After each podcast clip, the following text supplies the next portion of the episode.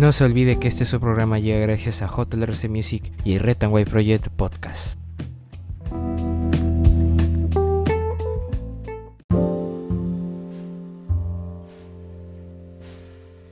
Muy buenas a todos, bienvenidos a este su programa Red Project. Y ahora, ¿qué pasará? El día de hoy, 13 de marzo de 2023, estas son las principales portadas de los diarios de nuestra nación. El diario La República en portada, Congreso pagó viajes de 54 legisladores por 1.3 millones de soles. Necesaria y urgente fiscalización.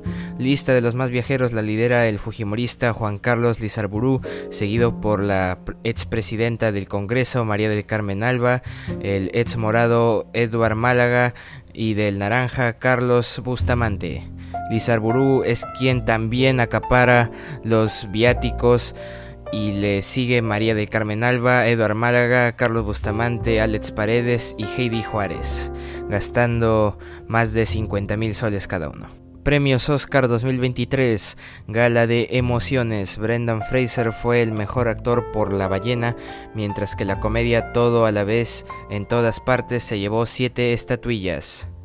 Clases suspendidas desde Tumbes hasta Ica. Más de 1.2 millones de soles presentarán declaración de renta 2022. Ordenan pagar 740 mil soles a excongresista Tula Benítez. Textiles exigen a gobierno que ropa china pague más aranceles. Por ciclón Yaku, 400 distritos son declarados en emergencia. La Autoridad para la Reconstrucción con Cambios entra a reforma. Detienen a 100 implicados por intoxicación de niñas en escuela. Y Sporting Cristal y Deportivo Garcilaso empataron 4-4 en Cusco por la Liga 1. Diario La República en portada. Y en portada del diario El Comercio, un total de 400 distritos están en emergencia por las fuertes lluvias. La cifra según Cohen Indesi alcanza los 12.200 de damnificados. Pronóstico. Desde la segunda quincena de marzo el ciclón Yaku dejaría de tener influencia en las precipitaciones. Mañana se espera una lluvia fuerte en la zona este de Lima. Se aplaza el inicio de clases desde Tumbes hasta Ica. Porcentaje de niños y adolescentes que no iniciarán el año escolar, según el Minedu, es de 53.5%. Siguen los trabajos en la Panamericana Norte para regularizar el tránsito a la altura del puente Sechín. Y premios Oscar 2023. Filmes sobre multiverso arrasa en la gala.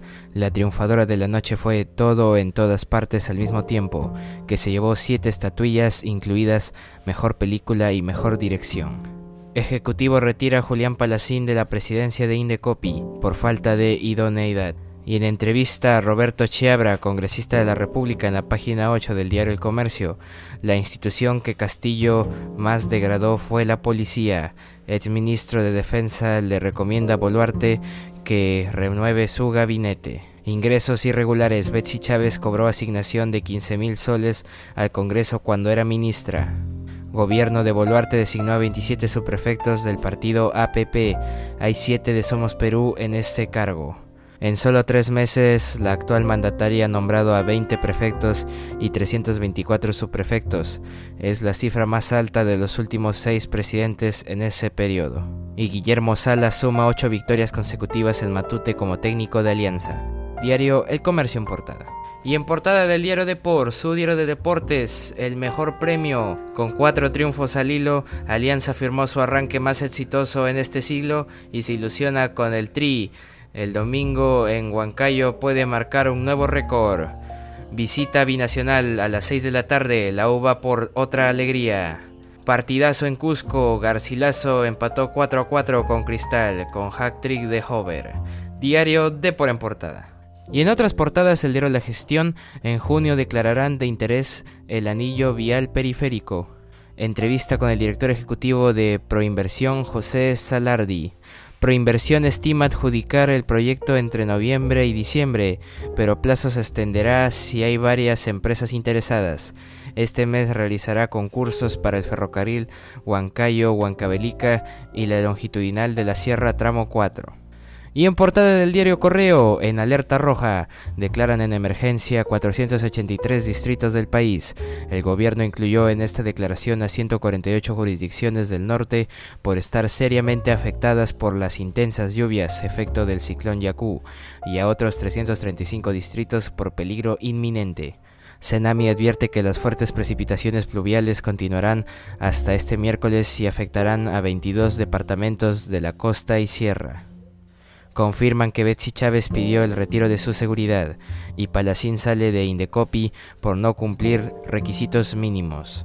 Diario Correo en portada. Y un día como hoy, 13 de marzo, es el 72 día del año del calendario gregoriano, el que todos conocemos, el que todos usamos. Y un día como hoy, en el año 2013, en la Ciudad del Vaticano, el conclave del 2013 elige como papa al Monseñor Jorge Mario Bergoglio, procedente de Argentina, quien adopta el nombre de Francisco I y en el año 2020 Donald Trump declara emergencia nacional en Estados Unidos por el COVID-19 e inicia el confinamiento por COVID-19 en España.